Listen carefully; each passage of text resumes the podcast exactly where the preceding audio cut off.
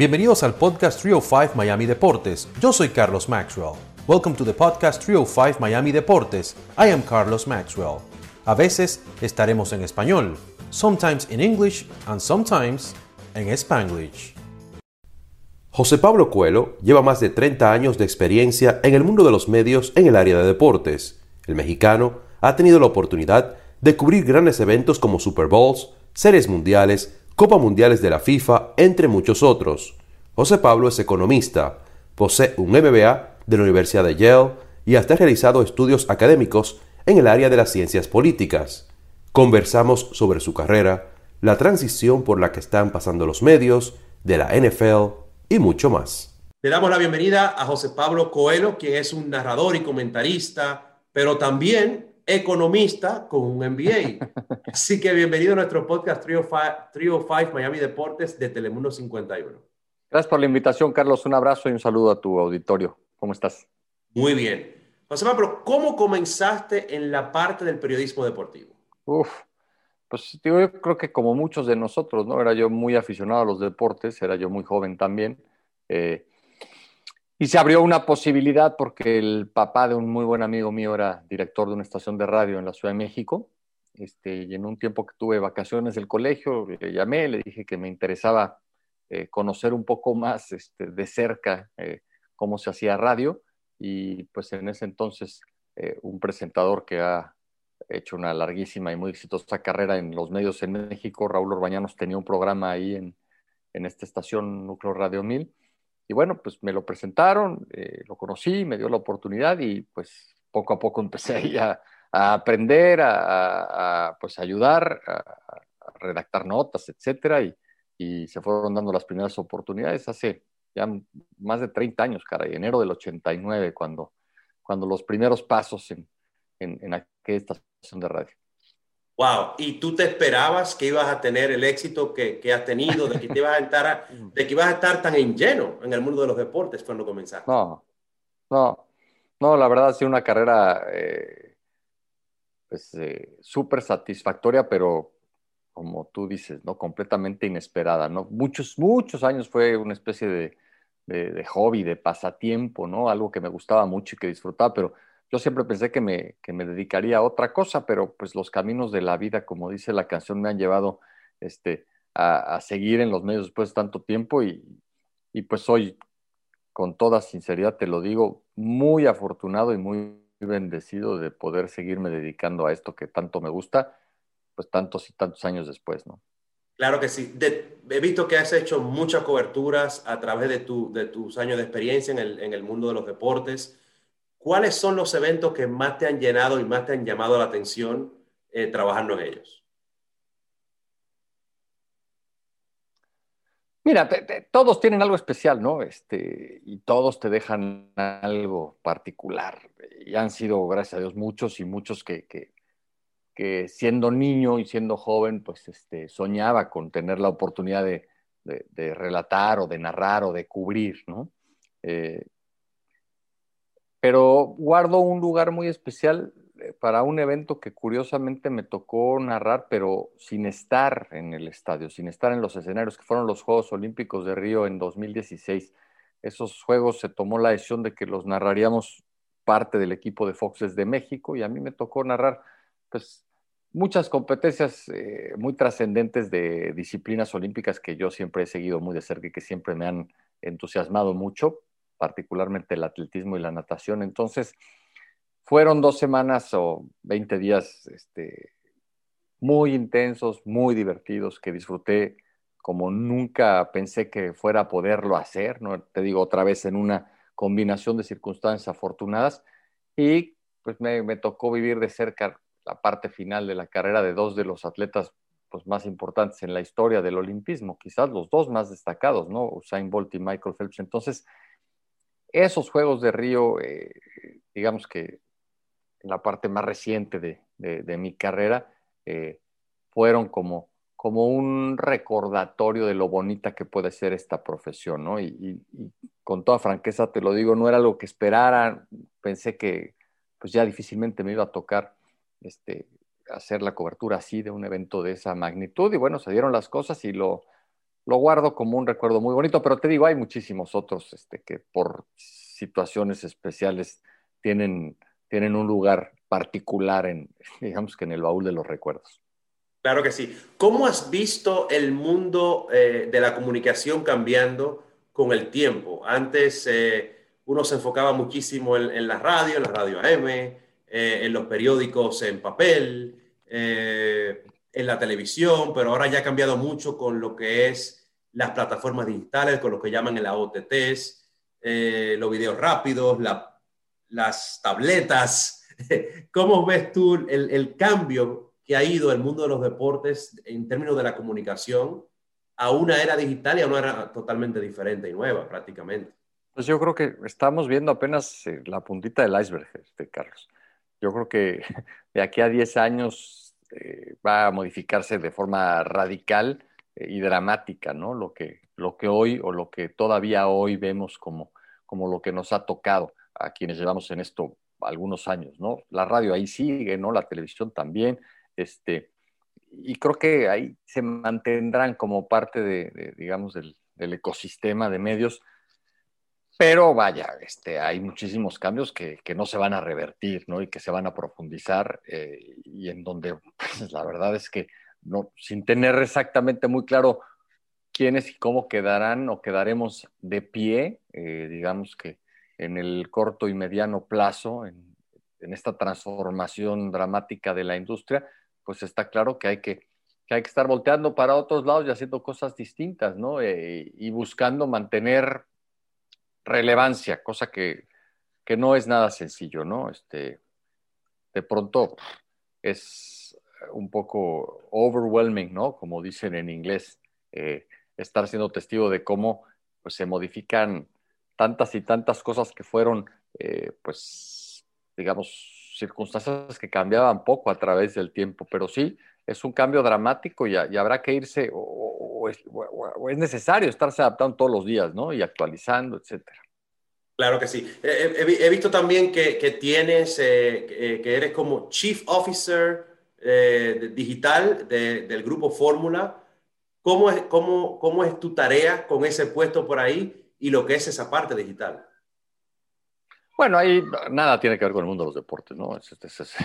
digamos que eh, muchos años he tenido esa, esa dualidad en donde pues, he tenido la oportunidad de trabajar frente a las cámaras, frente a los micrófonos y detrás de un escritorio también. Este, y esta es una responsabilidad eh, que he tenido pues, ya desde hace un tiempo en, en un grupo de comunicación muy importante como es Grupo Fórmula en México y tiene que ver pues básicamente con con la presencia en las diferentes plataformas digitales, ¿no? De un grupo tradicional de radio y, más recientemente de, televisión de paga, que, bueno, pues ha tenido, como el resto de, digamos, las empresas de medios en el mundo, que empezar a pisar, ¿no? En diferentes arenas digitales, este, buscando, buscando ser un jugador importante y esa es, pues, básicamente mi, mi responsabilidad.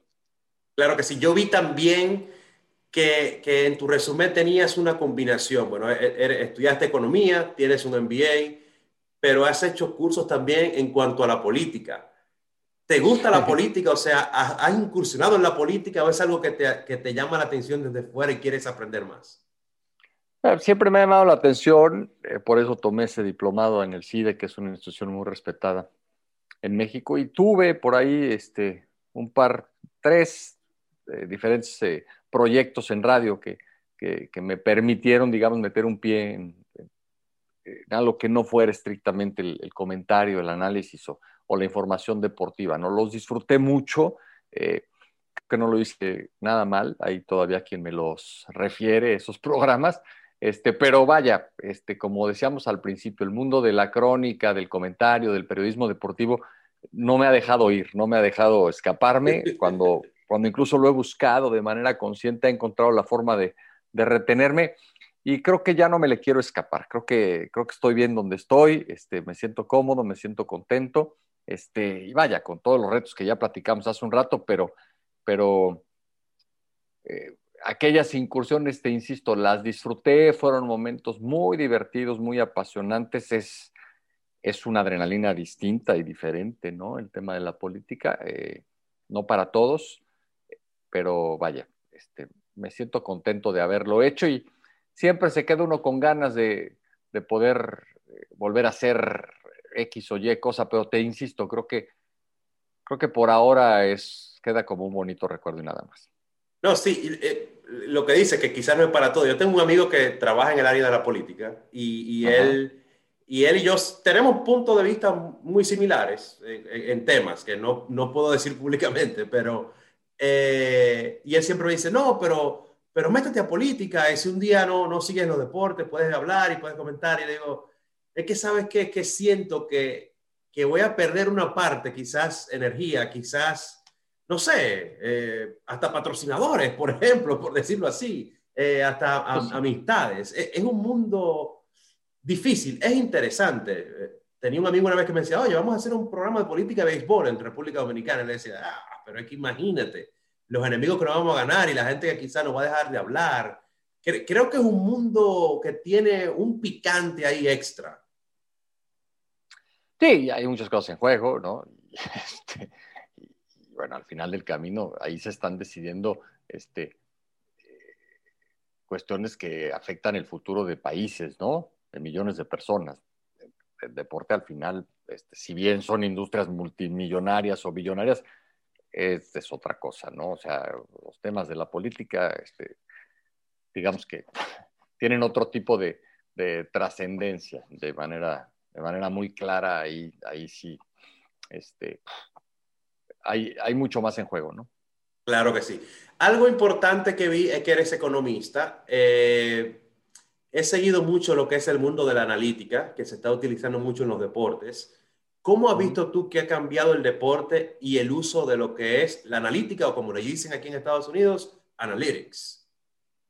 Pues mira, yo soy un hombre de números, me gusta, eh, y creo que eh, en la toma de decisiones, tener la capacidad de sustentar eh, lo que decidas a partir del análisis numérico o estadístico, pues es una ventaja, ¿no?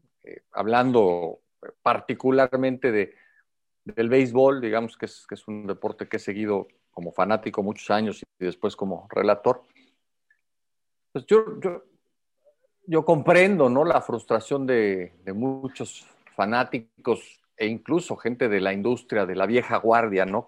Que se quejan de que los analíticos o los analytics están matando al deporte. Yo, yo no creo que ese sea el caso, ¿no? O sea, a mí me parece que hay otras razones y que hay otros temas sobre los que el béisbol tendría que trabajar para no morirse, pero, pero a mí me hace mucho más sentido que un manager decida a partir de eh, evidencia numérica, este, estadística, que a partir de latidos o a partir de corazonadas, ¿no?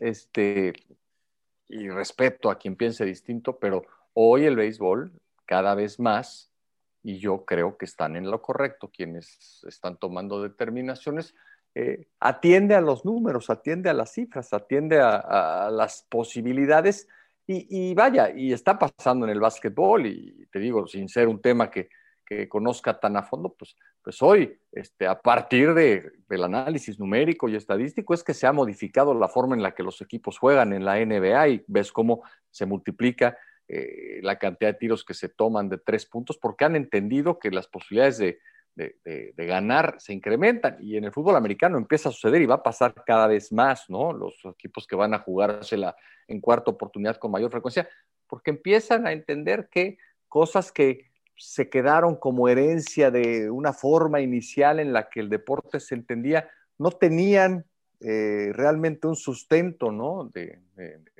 números, de cifras, de, análisis serio. Entonces, este, yo soy un defensor de que eh, cualquier decisión en la vida tiene que tomarse a partir del análisis eh, detallado de todos los factores que pueden influir eh, y entre más informada sea la decisión, más posibilidades hay de que esa decisión sea la correcta. Es lo que yo opino.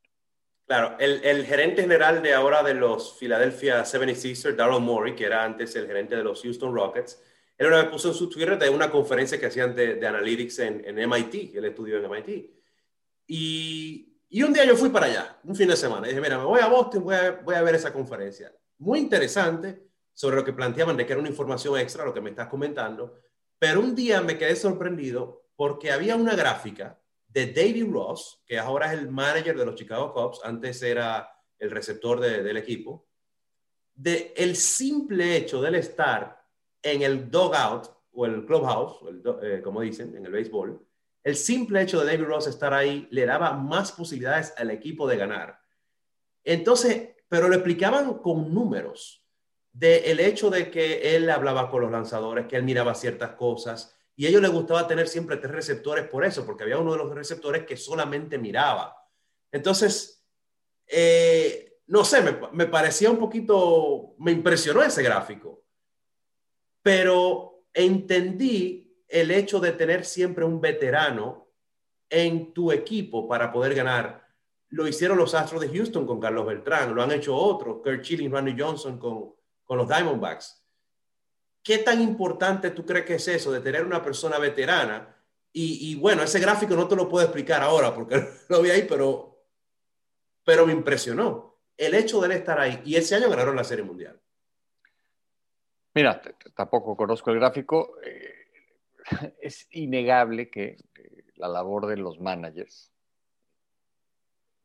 tiende a ser mucho más un trabajo de manejo de personalidades, egos eh, y, este, choque de, este, diferentes intereses para convencerlos, como en una empresa, que eh, el fin último, el objetivo mayor es que el equipo es el que consiga la victoria. Entonces, en esa chamba, la presencia de peloteros expertos, hablando de béisbol en particular, pero hablando, la presencia de gente con experiencia, ¿no? con, una mayor inteligencia emocional en todo caso, pues siempre será valiosa. Ahora, eso es mucho más complicado de medir, eso es mucho más complicado de pronosticar, porque, porque no todos los veteranos son iguales, ¿no? porque no todos los veteranos eh, tienen la misma disposición para, para ayudar a los jóvenes, ¿no? O para, o para compartir lo que saben, o para, eh, pues, eh, incluso traer de la mano a quien puede tomar su sitio este, a la siguiente temporada, ¿no? Entonces,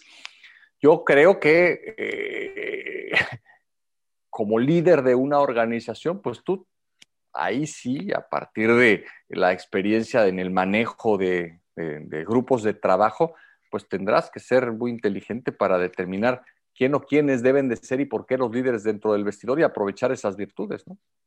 Claro, claro. Eh, José Pablo, tú, el, el, MBA que hiciste, eh, estuviste en una universidad muy importante de aquí de Estados Unidos, eh, en Yale. Este, al hacer eso, ¿te ha picado la vena de tener negocios, de estar en la parte de negocios también? ¿Tú hablas en los medios de comunicación? O cualquier otra cosa, sí. O si lo tienes, si no lo sé. Sí, mira, siempre he buscado diversificar, digamos que eh, cuando he tenido algún, alguna posibilidad, los riesgos en cuanto a las posibles inversiones que uno puede hacer, ¿no? Entonces eso, pues por supuesto que sirve, ¿no? Para, para, para tratar de que mi empresa particular, que soy yo y que tiene este, a, a los socios que son mi esposa y mis hijos, bueno, pues este, sea más exitosa, ¿no? Entonces, por supuesto que ayuda. Eh, pero entrar, digamos, eh, a través de los medios al tema de, negocios, etcétera, nunca, lo he, nunca lo he considerado. Me gusta estar enterado, me gusta leer, me gusta este, eh, mantener los ojos abiertos a lo que está pasando en el mundo de los negocios, pero nunca lo he visto así como, como una alternativa. Ya. Ahora viene, estamos aquí en el, en el, podcast que se llama 305 Miami Deporte, 305 por el área code, el código de área de Miami. Y mucha gente está hablando eh, de Tua Tagovailoa, el, el quarterback, que si el equipo debería buscar a Deshaun Watson. Yo veo que tú siempre comentas sobre el mundo de la NFL. ¿Qué opinas tú? ¿Dónde ves tú a Deshaun Watson? ¿Y crees que los Miami Dolphins deberían tratar de buscarlo o quedarse con Tua?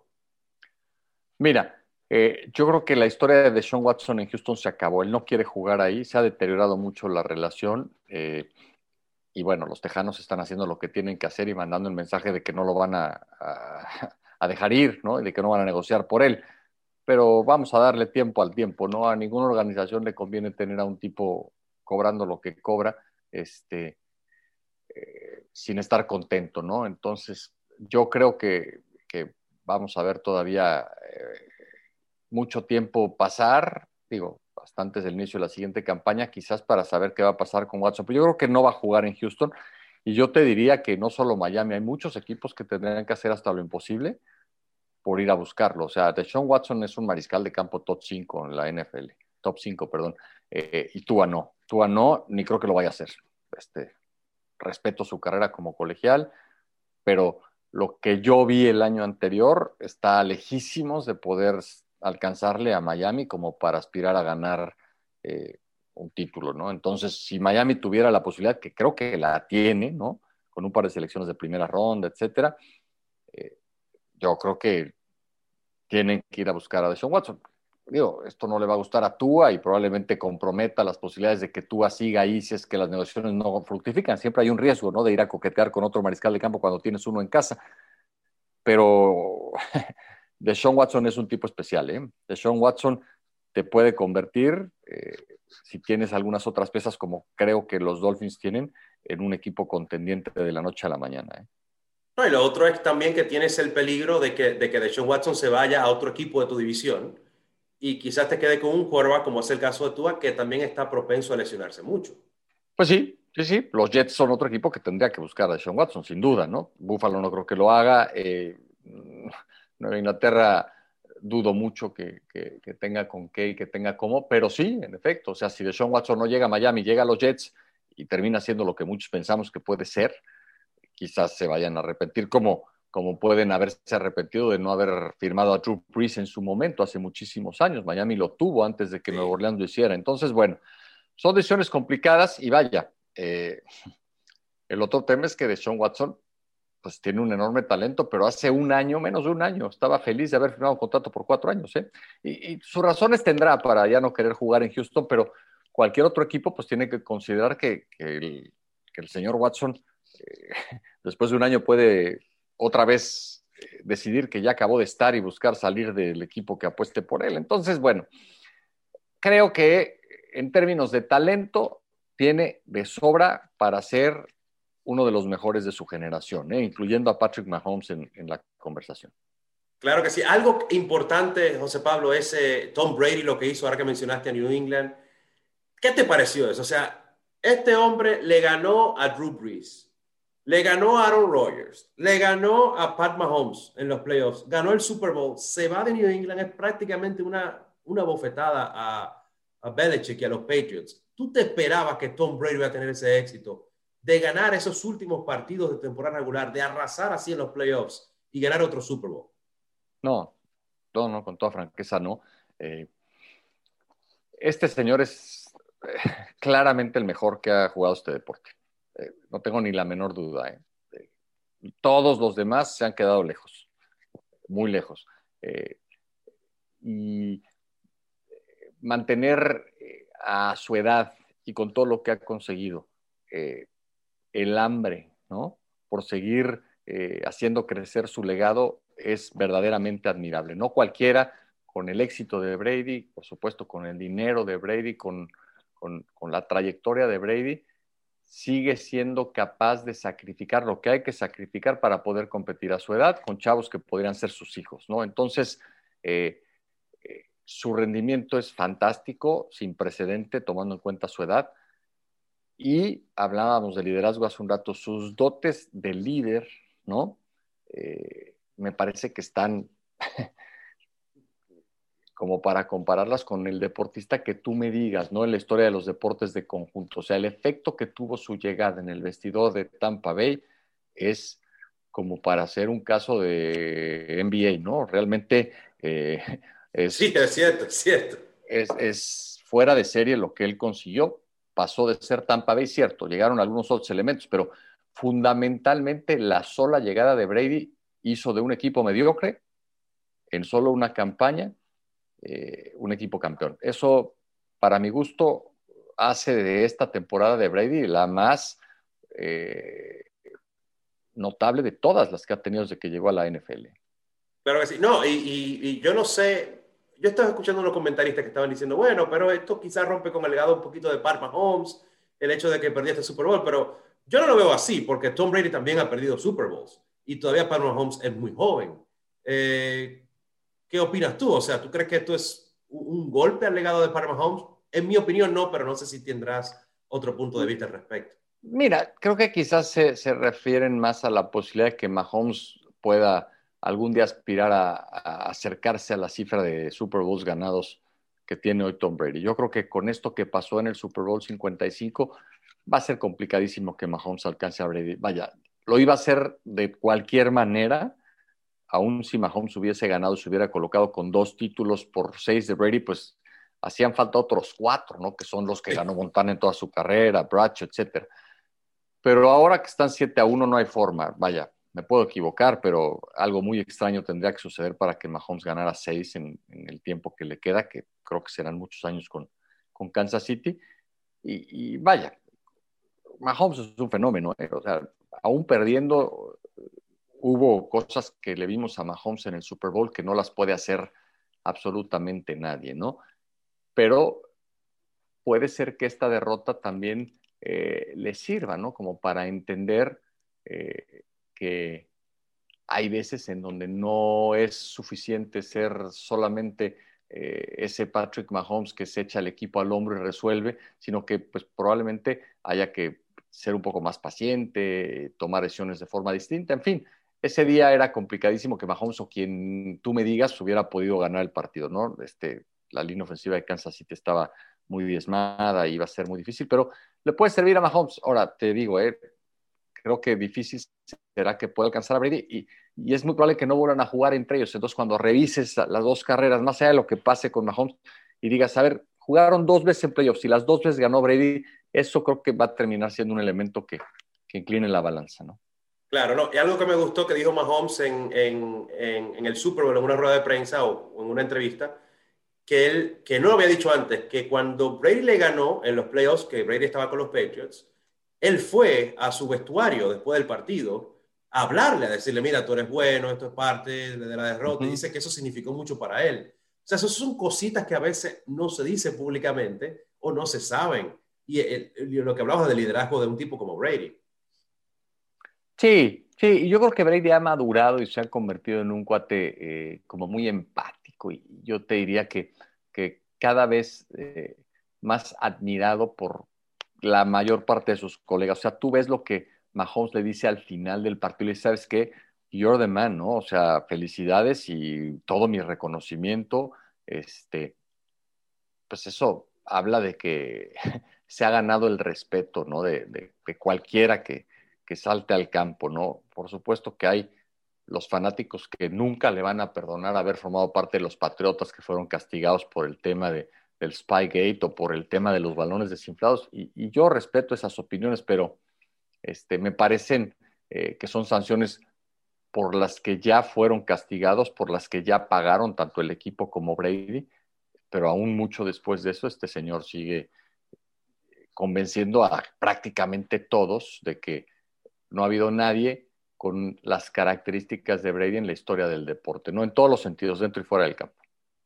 Pablo, muchísimas gracias por tu tiempo. Finalmente, quisiera pedirte eh, tu consejo a las personas que quieren entrar, que estar en los medios, eh, a las personas que están en los medios también, también para hacerle entender un poquito de que ahora hay cosas nuevas, eh, partes digitales, que a veces tiene que pensar también como un emprendedor para, para hacer otras cosas, no solamente como un empleado, por cómo están cambiando los tiempos. Así que tu consejo, micrófono abierto a todos que están en los medios y a todos a los que quieren estar también en los medios de comunicación en el área de los deportes?